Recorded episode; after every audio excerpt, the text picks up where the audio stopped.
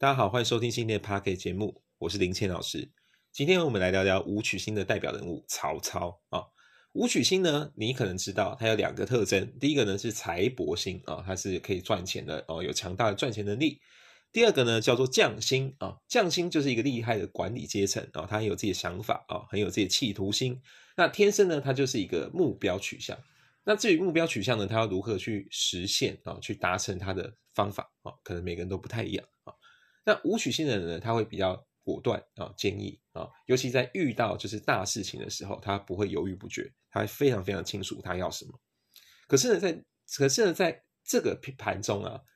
有时候我们如果你去看所谓的古书里面哦，他会写说啊，就是女生可能这一块，假设你是武曲啊，特别是武曲独坐啊，可能不是一个好的命格哈，他他会认为说哈，你可能就是在。金钱上的控管上，哈，比较不容易，呃，怎么讲？就是比较不比较不容易，就是犯错。应该说太斤斤计较，所以你可能会得罪一些人。然后再来就是你的异性缘可能比较不好，哈，这个是一个古书的说法。虽然我我个人是非常不认同的，好。那武曲星啊，因为他是一个目标派的人嘛，那目标派的人怎样？他就会想办法去实践嘛，去行动啊，好。所以呢，这会变成他的行动的积极度非常非常高。可你积极度非常高的时候，假如你不懂得如何去调节自己的身心，你很容易就是压力过重那压力过重就可能会带来一些精神上的疾病啊，可能会有点躁郁症啊，或者是所谓的睡眠啊失调的问题啊，常常就是半夜会爬起来啊。那其实呢，如果你在看历史上的曹操，其实也有他有这样特征啊，你可以发现啊。他在后面的时候啊，可能长期的压力的关系，然后还有很多什么政治上斗争之类的，他晚上其实是常常睡不好觉的，然后他就很担心啊，晚上的时候会不会有人想要暗杀我？晚上的时候会不会有什么什么以前的冤亲债主找我？哈，所以才会有后来就是所谓的什么床头捉刀人的故事哦。那是床头捉刀人的故事是什么呢？啊，是这样的，就是有一次呢，曹操在睡觉的时候啊，他就很刻意的啊告诉大家说，哦，我睡觉的时候如果我说梦话什么的哦，千万都不要叫我哦，都不要叫我，都不要过来哈，不然呢，我可能会杀人啊。不过他当时这样讲话，大家就觉得开玩笑，就是讲干话，对不对？所以没有人很在意。就有一次呢，他就在睡觉的时候，半梦半醒之间啊，他就开始喃喃自语，开始说话。那这个时候，服侍在他旁边的那个哦随从嘛，哦这种服务生，然后就开始担心说，哎，是不是曹操有什么问题啊？是不是有什么需求啊？啊，所以就跑过去看看，就是曹操有什么问题啊。结果才一跑过去以后呢，曹操呢就立刻眼睛睁起来。然后就随手哦抓着他，抓起他身边一把很刀这样子，然后瞬瞬间就突然插的，就是插的那个服务生一刀哦，然后那个服务生就当场死了，就立刻死掉。然后插完以后呢，哎，曹操曹操就立刻很镇定，哎，就跑回去睡觉啊，就睡着了啊。然后隔天醒来之后，他就故作惊慌的说，哎，怎么会发生这种事呢？啊，我我昨天睡着，我不知道发生这种这件事啊，啊，原来是我梦游杀人，对啊，所以大家要以后要记得啊，不要靠近我啊，我很危险啊，我晚上睡觉很危险。那当然，这个是一个刻意做的事情啊！我相信他没有这种疾病的哦。但是呢，你也可以感受到他就是他的本身的压力有多大哈。他可能找不到找不到一个适当的宣泄的管道哈。那所以呢，为什么我常常说武曲星作命的人呢？你要特别懂得所谓的压力管理这件事情啊。实际上呢，不只是武曲作命啊，其实很多人哈，他他们我们都应该要学习如何的去适当的去释放这些压力啊。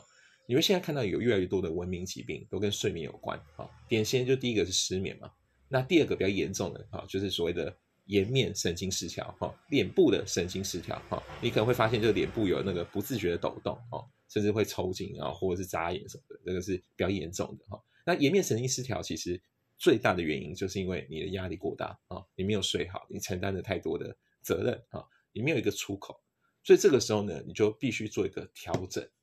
那很多时候啊，我们尝试的调整哈，我们都会想说哦，所谓的什么 life balance，你要做一个什么平衡。但老实说啊，基本上哈，我看到的人都没有办法做到平衡啊。我们其实人的本身啊，我们的本质就是我们要做取舍，而不是平衡啊。我们要做取跟舍哈，你要做舍得哈，一定要去放掉一些东西啊，你才有机会真的把你的生活过好。你可以想象吗？你不可能是一台机器哈，每天就是醒来就开始不。不断的 working 哈，或者 working working 啊，on 我我我 working all day 哈，然后晚上才睡觉，然后你甚至晚上还做梦，还在自己开梦梦到自己在工作啊，你都从头到尾都没有真正的休息啊，所以你一定要呢去想办法哦，找到自己的一个方式哈，让自己可以比较快乐啊，可以找到一个平衡的感觉。好，那舞曲作命啊，其实它有有时候它会，因为它是一个目标取向嘛，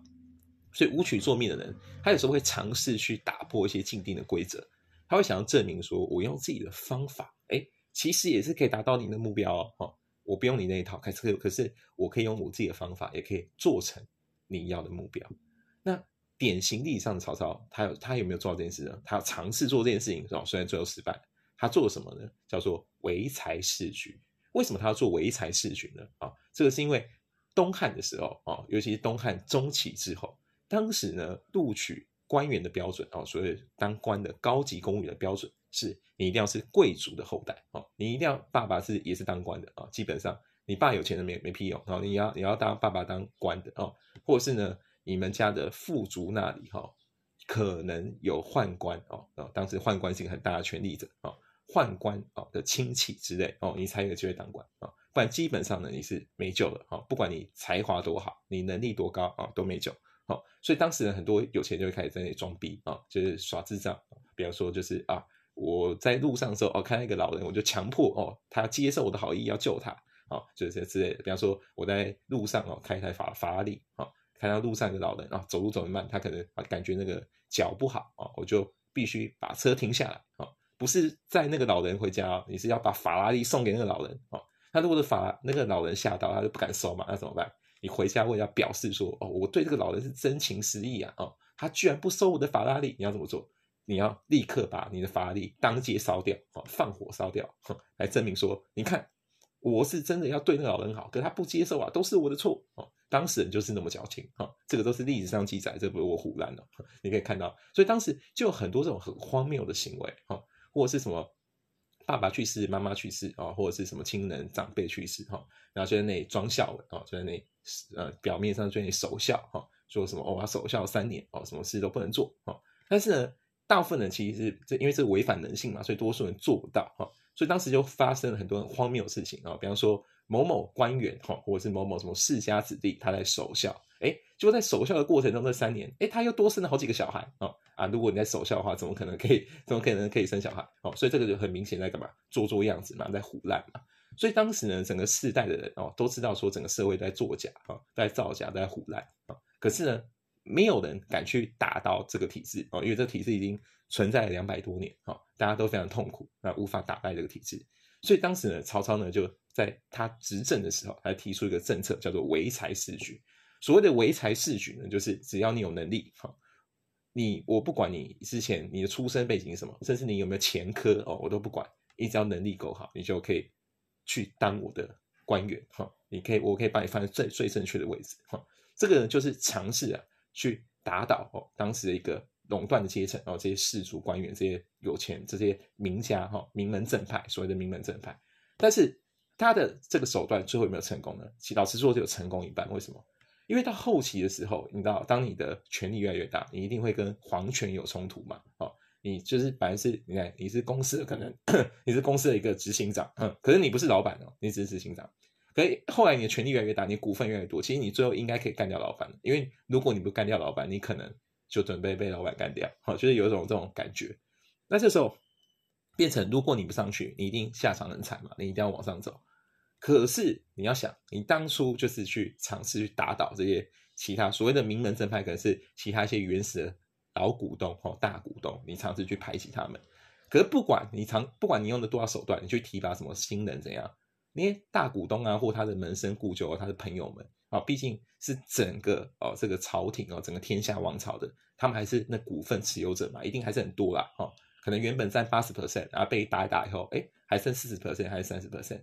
可是呢，这些人他们还是占了一个还蛮大的影响力嘛。那如果你想要取得所谓的权利，你要取得皇权，你要真正当一个公司的一把手，你是不是也是要得到他们的支持，得到他们的默许嘛？所以到最后的时候，最后时刻的时候，他还是做妥协，他就后来就慢慢宣布说啊，其实唯才是举呢，可能也没有要推了啊，可能就是我们还是用以前的方式啊来录用人才啊。所以这也是后来哎，为什么他去世以后，你看后来三国以后，下一个是魏嘛，哦，当时主要他儿子创造的是魏朝嘛，曹丕嘛，那为什么他会推出一个九品官能法？哦，其实九品官能法就是在干嘛？在安抚那些有钱人，哦，就确保说以后，哦，有钱人当官，哈，直接保送，哦，就这样，哦，你们就是我们直接垄断，哈，把这个官僚吃下来，哈，我们就不搞什么唯才是举，啊，其实就这样嘛，那就是其实就是现代的绑庄脚嘛，股票嘛，哈，所以呢，很快的这个平民的阶层流动，哎，就停止了。接下来就停止在三百多年哦，就是进入一个大混战的魏晋南北朝时代。好了，今天呢我们就分享一个故事到这啊。希望呢你是武曲星的朋友，或者是你不是武曲星啊，但是你在工作压力上可能已经有点状况，好，请你一定要好好的休息啊，找到自己一个调整生活的方法。好，我是林谦老师，我们下次见，拜拜。